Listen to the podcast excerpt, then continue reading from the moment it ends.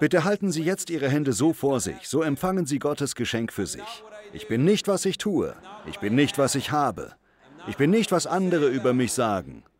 Ich bin ein geliebtes Kind Gottes. Das ist es, was ich bin. Niemand kann mir das nehmen. Ich brauche mich nicht zu sorgen. Ich muss nicht hetzen. Ich kann meinem Freund Jesus vertrauen und seine Liebe mit der Welt teilen. Amen, das ist wahr. Heute sage ich Ihnen etwas, das Sie schon lange wissen und glauben, und zwar Folgendes. Das Leben ist entspannt besser.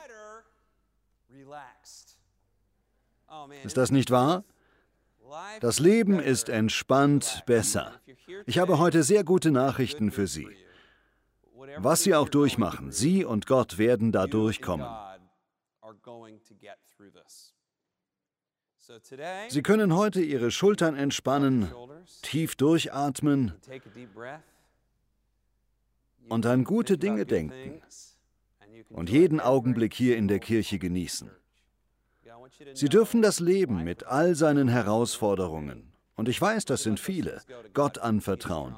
Denn er ist stark genug, treu genug, um uns zu retten und sie zu retten. Und das wird er. Das ist ein Versprechen. Sie und Gott schaffen das gemeinsam. Sie können heute loslassen. Das Leben ist besorgniserregend, nicht wahr? Und wir müssen uns ständig darin üben, dass wir in einer Welt, die uns ständig Anlass zur Sorge gibt, loszulassen. Wir müssen üben zu erkennen, dass wir so viele Dinge nicht unter Kontrolle haben und Gott den Ausgang überlassen. So können wir jeden Tag mit Freude, Vision und Leidenschaft leben. Kann ich ein Amen hören? Was mich am meisten in Sorge getrieben hat, war, dass ich Vater wurde. Elternschaft ist eine sehr von Sorgen belastete Geschichte. Ich weiß noch, wie ich zu Evelyn Fried sagte, Evelyn, ich kann es kaum erwarten, dass meine Kinder Teenager werden, dann brauche ich mir keine Sorgen mehr zu machen.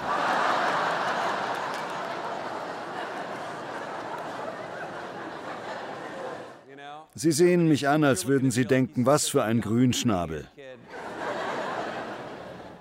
Sie meinte Bobby, Elternsein heißt lebenslänglich. Elternschaft bedeutet Sorgen. Die Nachrichten beunruhigen uns. Die meisten Nachrichten sind schlecht, nicht wahr? Nur an manchen der schlechten Nachrichten kann man selbst etwas ändern. Man kann wählen gehen und beten. Beten ist besonders gut, wählen gehen auch. Aber wie viel Kontrolle haben wir letzten Endes wirklich? Ich weiß noch, wie Verachtung in mir wuchs, besonders für die Fernsehnachrichten. Eines Tages sah ich einen Trailer, heute Abend um 23 Uhr, fünf Dinge, die ihre Kinder umbringen. Aber zuerst sehen wir noch dieses Eichhörnchen auf Wasser schieren. Ich dachte nur, ihr, ihr spinnt doch. Die Nachrichten machen uns dauernd besorgt. Diese Auswirkung der Nachrichten hat Sean Aker als das Medizinstudentensyndrom benannt. Er beschreibt, wie Medizinstudenten sich einschreiben und während sie ständig Krankheiten studieren und sich damit beschäftigen, alle selbst echte Krankheiten bekommen. Viele denken, sie wären selbst krank. Er meinte, und so passiert es auch in unserer Gesellschaft. Wir sehen so oft viele Nachrichten und davon so viele schlechte Nachrichten, dass wir glauben, das Verhältnis zwischen guten und schlechten Nachrichten entspricht der Realität in dem, was wir im Fernsehen sehen oder in der Zeitung lesen. Und die Wahrheit ist, dass schlechte Nachrichten gute Nachrichten für die Nachrichtenagenturen sind. Lassen Sie die schlechten Nachrichten los. Ich habe gute Nachrichten für Sie. In Ihrem Leben wird Gutes geschehen. Gott wird den Himmel öffnen und so viel Segen über Sie ausschütten, dass Sie ihn gar nicht fassen können. Ihre besten Tage kommen noch.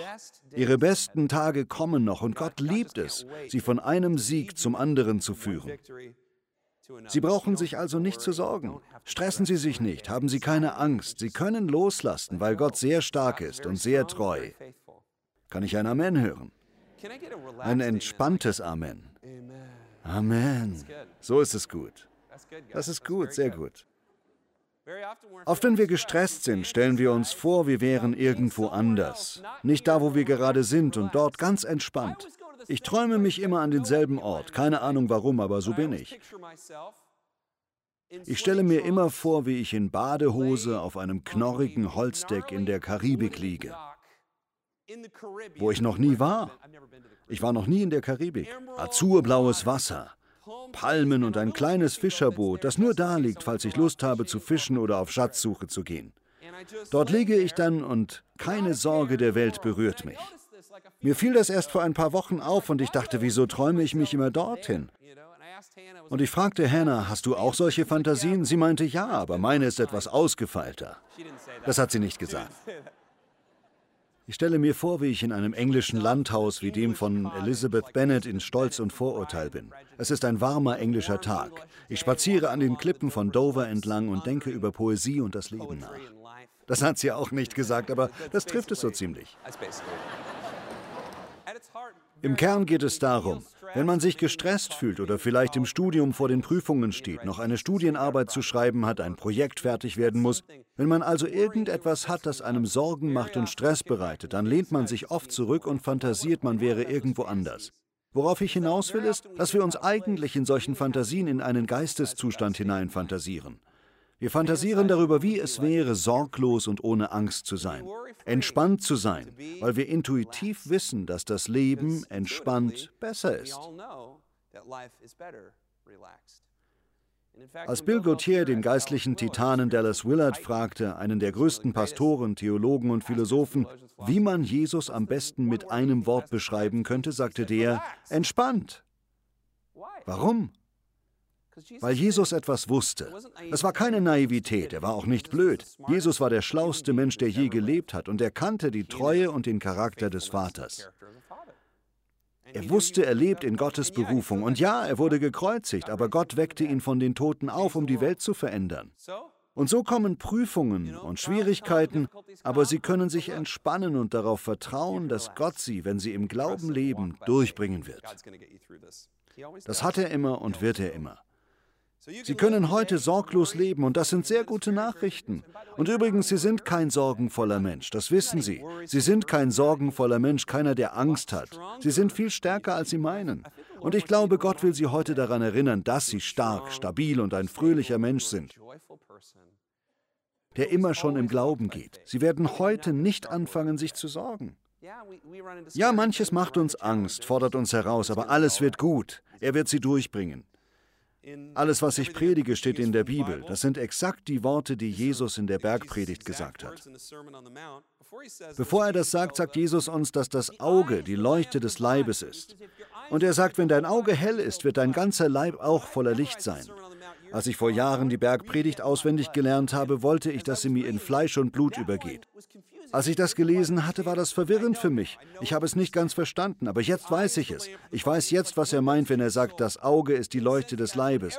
Es ist das Fenster zur Seele. Er meint, das, was du anschaust, wird auch deinen Körper erfüllen. Wenn Sie sich also positive Dinge anschauen, Gutes, wie Paulus sagt, das, was rein ist, was edel ist, wenn Sie sich das ansehen, dann wird Ihr Körper mit Licht erfüllt.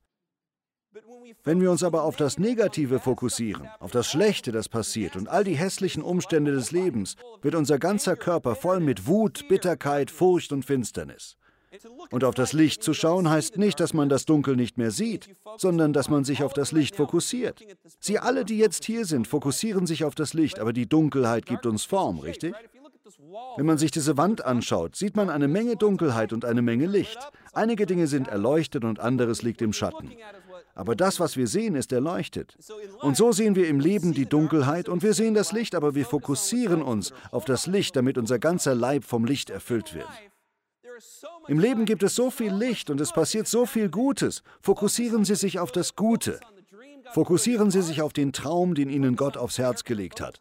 Fokussieren Sie sich auf seinen Charakter, auf sein Wort. Verbinden Sie sich tief mit Ihren Freunden und der Familie und lassen Sie alles Finstere los. Lassen Sie sich davon nicht umstricken. Der Feind will, dass ihr Fokus weggeht von dem, was Licht ist, hin zur Dunkelheit, zum Bedauern und sich selbst fertig machen. Lassen Sie das einfach los.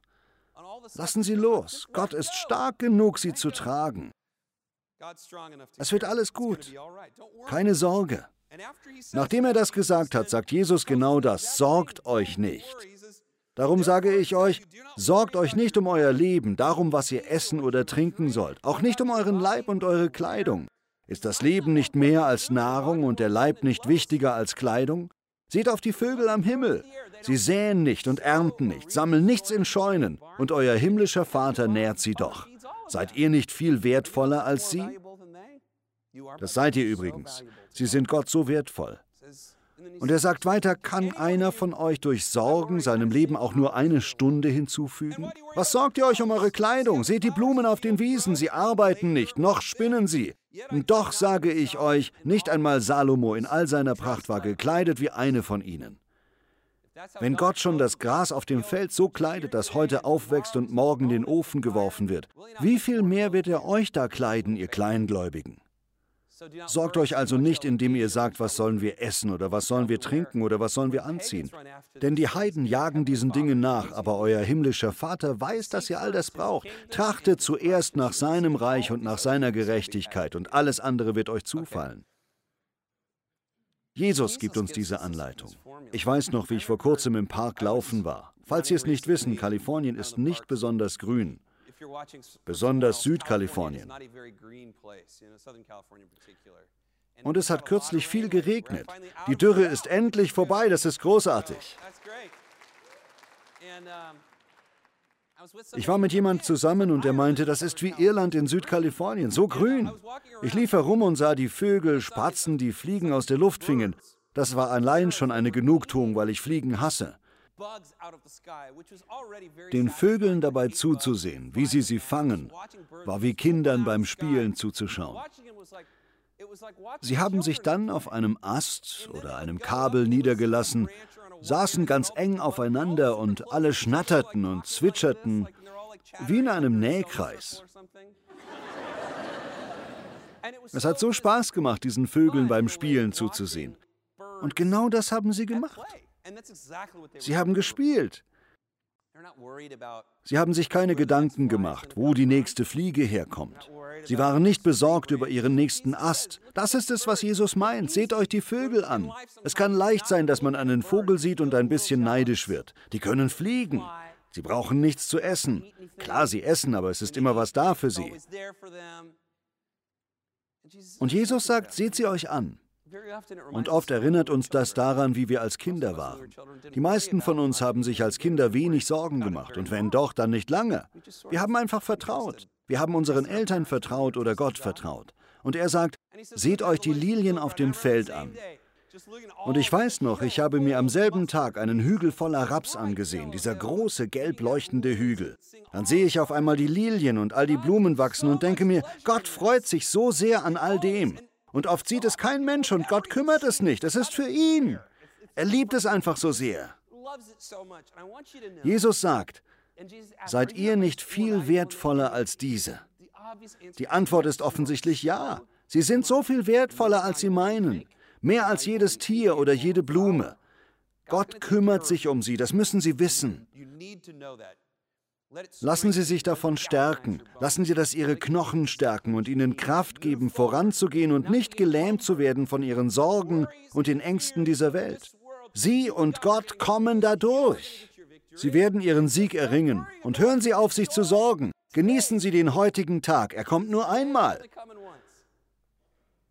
Heute ist ein besonderer Tag. Morgen ist heute vorbei. Genießen Sie es also. Trachtet zuerst nach seinem Reich und nach seiner Gerechtigkeit, so wird euch alles andere zufallen.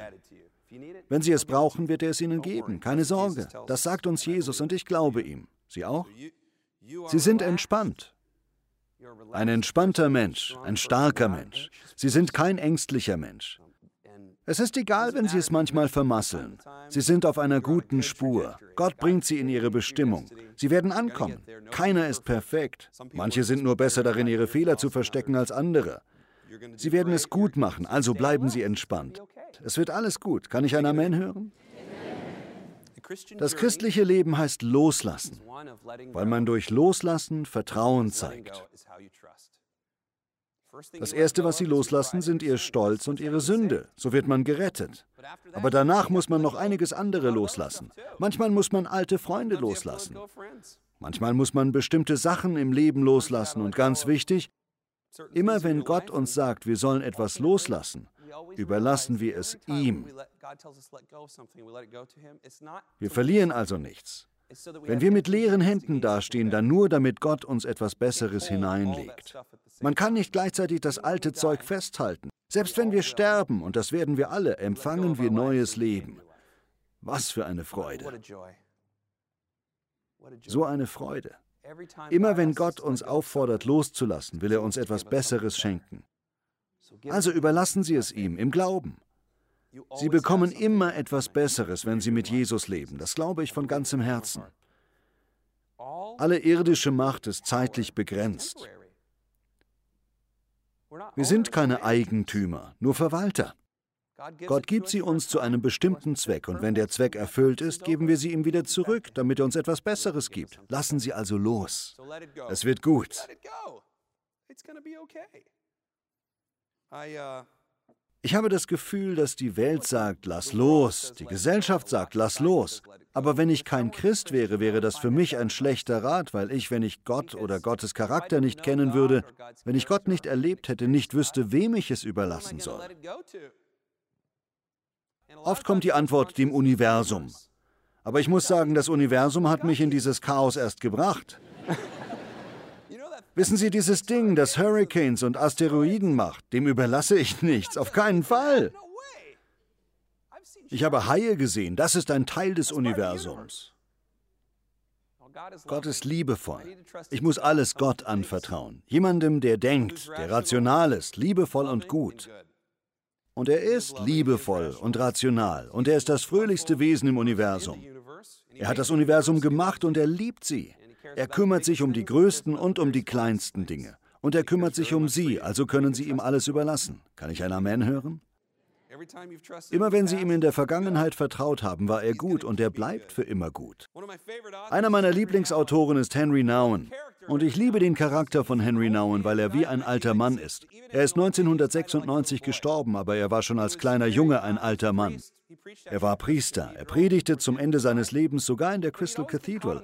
Aber man erwischte ihn immer wieder bei diesen kleinen Abenteuern. Eines meiner Lieblingsabenteuer ist, dass er aus Versehen mit einer Zirkustruppe auf Tournee ging. Er war mit einigen Freunden im Zirkus und es gefiel ihm so gut, dass er am Tag darauf wieder hinging. Er war wie ein Fan und so ging er nach der Vorstellung hin und redete mit den Künstlern. Sie luden ihn zur Probe ein, also besuchte er sie beim Proben und dann meinten sie, du solltest mit uns auf Tour kommen. Und das tat er. Und er sah jeden Tag zu, wie die Luftakrobaten ihre Salti schlugen und sicher von ihrem Fänger aufgefangen und sicher abgesetzt wurden. Er freundete sich mit einem der Artisten an, dem Flieger. Er war der Star der Show und sein Name war Rodley.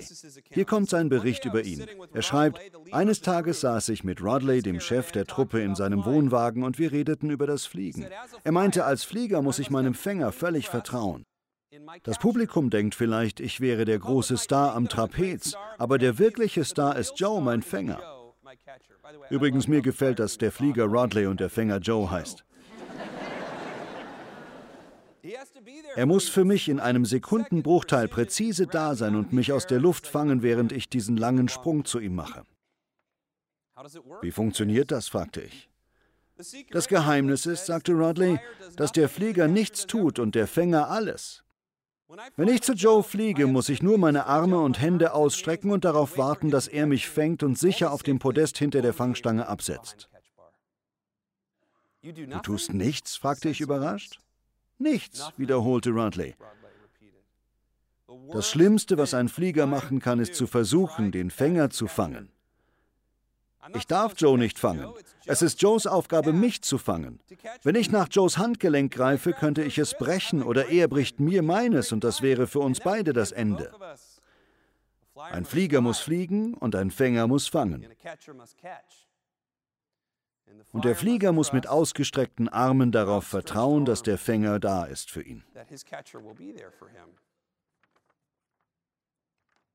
Ihr Fänger wird für Sie da sein. Sie sind ein Flieger, Sie sollen fliegen, nicht fangen. Und auf Ihrem Weg durchs Leben werden Sie immer wieder merken, dass eine Reise zu Ende geht und dann heben sie die Hände hoch in die Luft und fliegen durch den Himmel und wissen, dass ihr Fänger mit ausgebreiteten Armen auf sie wartet.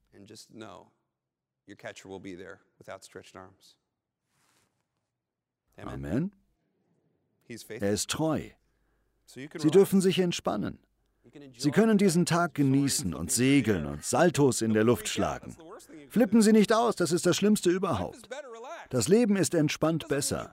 Das heißt nicht, dass Sie aufgeben. Man kann entspannt hart arbeiten, wussten Sie das? Ich gehe jeden Freitag nach Rancho Capistrano und seit Jahren sehe ich dort einen alten Cowboy, der wirklich schwer schuftet und er sieht so entspannt aus. Er sieht aus wie der entspannteste Mensch der Welt.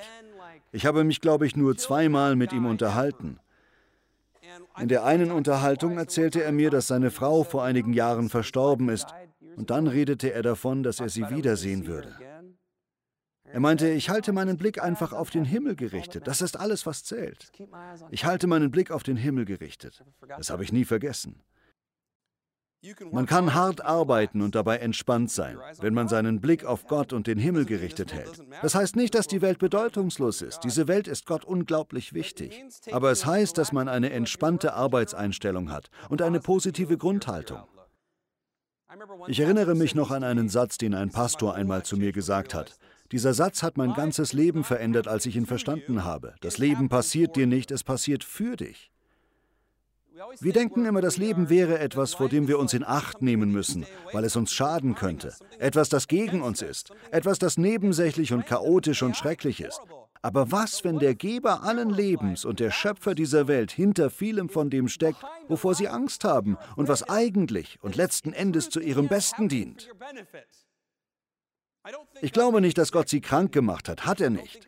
Ich glaube nicht, dass Gott sie straft. Jesus ist nie durch die Welt gelaufen und hat Leute krank gemacht, um ihnen etwas beizubringen. Aber was, wenn Gott uns durch unsere Lebenserfahrungen ständig von einem Sieg zum nächsten führen will? Das ist die Wahrheit. Das ist wahr.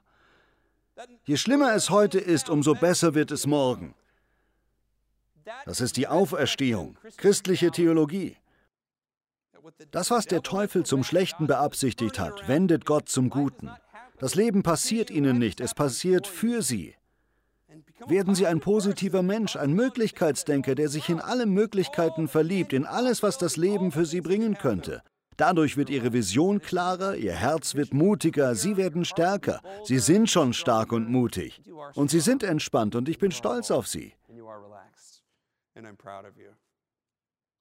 Das Leben ist entspannt besser. Wussten Sie das? Sie werden erfolgreicher sein, wenn Sie das Leben entspannt angehen. Das liegt daran, dass unser Blick klarer wird, wenn wir unsere Augen entspannen. Dann sieht man eine hellere Zukunft. Wenn wir versuchen, alles zu managen und zu kontrollieren, und wie viel kann man schon kontrollieren? Wenn wir versuchen, alles im Griff zu haben und die Ergebnisse steuern wollen und die Dinge, die wir sehen wollen, versuchen zu erzwingen, dann werden wir total gestresst und unser Blick verschwimmt. Wir werden kurzsichtig, uns fehlt der Weitblick. Im Glauben zu leben und Gottes Berufung für das Leben zu erkennen, ist ein bisschen wie ein Stereogramm anzuschauen. Kennen Sie die noch? Ich habe eins dabei. Ein Stereogramm, das sind diese computergenerierten 3D-Bilder aus den 90ern. Ich liebe Stereogramme, weil sie so ein gutes Bild für das Leben im Glauben bieten. Es ist ein zweidimensionales, bizarres, abstraktes Bild, offensichtlich aus dem Computer. Und die meisten wissen, dass nicht jeder das Bild, das sich darin versteckt, sehen kann. Es ist ein dreidimensionales Bild. Und hier kommt die Ironie. Man kann das Bild nur sehen, wenn man die Augen entspannt. Die meisten strengen sich an, sie fokussieren, zoomen ran. Das ist das Schlechteste überhaupt. Ich habe einen Bericht von einem Doktor gelesen, der schrieb, je mehr man sich bemüht, das 3D-Bild zu sehen, umso schlimmer. Man muss tatsächlich durch das Bild hindurchsehen. Man muss die Augen entspannen, damit das Gehirn aus dem Reptilienmodus herauskommen kann, wo es immer um Kampf und Flucht geht und wir ständig gestresst sind, und in den Neokortex übergehen, wo die Kreativität, Sprache und Kunst herkommt. Sie müssen sich nur entspannen. In Ordnung, weg mit dem Bild, sonst kriegt keiner mit, was ich sage. Da drin ist ein Bild. Es ist das Bild von Jona und dem Wal. Tut mir leid, wenn Sie es nicht gesehen haben. Ich hätte es gekonnt. Ich habe mich aber nicht umgedreht und geschaut. Die Berufung Gottes für ihr Leben zu erkennen, ist also wie ein Stereogramm anzuschauen. Wenn wir völlig gestresst sind, wenn wir versuchen, alles unter Kontrolle zu kriegen, wird das Leben etwas zweidimensional. Wir verpassen die Tiefe und Güte des Lebens. Wenn wir uns entspannen, im Glauben leben, dann sehen wir die Tiefe des Lebens. Wir sehen dann klarer, sehen weiter und sehen etwas, das sonst niemand sehen kann. Wir werden dann zu hoffnungsvollen Visionären auf dem Weg voran. Und das hält Gott für sie bereit. Gott schenkt ihnen einen entspannten Blick, sodass sie tiefer sehen, hinter den Vorhang und erkennen, was vor sich geht. Sie werden dann nicht in all diese anderen Dinge verwickelt. Und so werden sie immer entspannter und vertrauensvoller. Sie lockern ihre Schultern und werden von einem kontrollierenden Menschen zu jemand, der anderen Kraft gibt. Sie sind kein kontrollierender Leiter, sondern geben anderen Kraft. Sie sind kein kontrollierender Ehepartner, sondern geben ihrem Partner Kraft. Kann ich ein Amen hören? Kein Amen. Niemand will Ärger bekommen. Sie kontrollieren als Eltern nicht mehr, sondern geben ihren Kindern Kraft. Als Freund geben sie Kraft, statt zu kontrollieren. Machen Sie sich klar, Sie sind da für Ihre Freunde. Aber Sie brauchen nicht zu richten oder zu kontrollieren. Sie brauchen nichts zu machen oder zu manipulieren. Sie sind einfach für andere da. Geben Sie Rat, wenn Sie gefragt werden. Stellen Sie sich das vor. Ich weiß noch, wie ich Herr der Ringe gelesen habe. Das ist nämlich ein Buch, liebe Freunde. Und in der Gemeinschaft des Ringes gibt es diesen Moment, wo sie miteinander durch die Hölle gegangen sind. Sie wurden geschlagen. Zuerst waren sie einfach nur glückliche kleine Hobbits, die aßen, tranken und das Leben genossen. Und dann werden sie von Gandalf auf einmal in dieses Abenteuer geworfen. Vielen Dank auch. Sie haben die Hölle durchgemacht. Und dann kommen sie in diese Elbenstadt und etwas in dieser Umgebung lädt sie ein, eine andere Gesinnung zu haben. Sie wissen, dass sie gehen müssen. Sie haben anderes zu tun. Man meint, sie sollten besorgt sein, weil sie diesen Ring nach Mordor bringen müssen, aber stattdessen leben sie jeden Tag voll Freude und Ruhe. Und das hat Tolkien dazu geschrieben. Die Zukunft, ob gut oder böse, war nicht vergessen, jedoch verlor sie ihre Macht über ihre Gegenwart. In ihnen erstarkte Gesundheit und Hoffnung, und sie waren mit jedem Tag, so wie er war, zufrieden, genossen jedes gemeinsame Mahl und jedes Wort in jedem Lied. Und genau das hat Gott für sie. Gott hat ein Leben für sie, in dem er ihnen mitten in den Herausforderungen, die groß sein mögen, weil sie große Träume haben, mitten in den Widrigkeiten alles gibt, was sie heute zum Leben brauchen. Sie können also lächeln, sich entspannen und jeden Augenblick voller Hoffnung und Freude genießen, weil er nur das Beste für sie hat. Das Leben arbeitet für sie, nicht gegen sie. Gott wirkt zu ihren Gunsten, nicht gegen sie. Er schränkt sie nicht ein und verletzt sie nicht. Das Beste kommt erst noch. Also werden wir uns heute entspannen, alles Gott abgeben und wissen, dass er uns von Sieg zu Sieg führt. Wenn Sie das glauben, sagen Sie Amen. Gott, danke, dass du uns liebst. Du bist mächtig und stark und treu. Du kümmerst dich um alles und wir geben es dir. Wir geben dir unser Leben, unseren Stress, alles. Wir geben es dir und vertrauen dir. Du bist gut. In deinem Namen beten wir. Amen.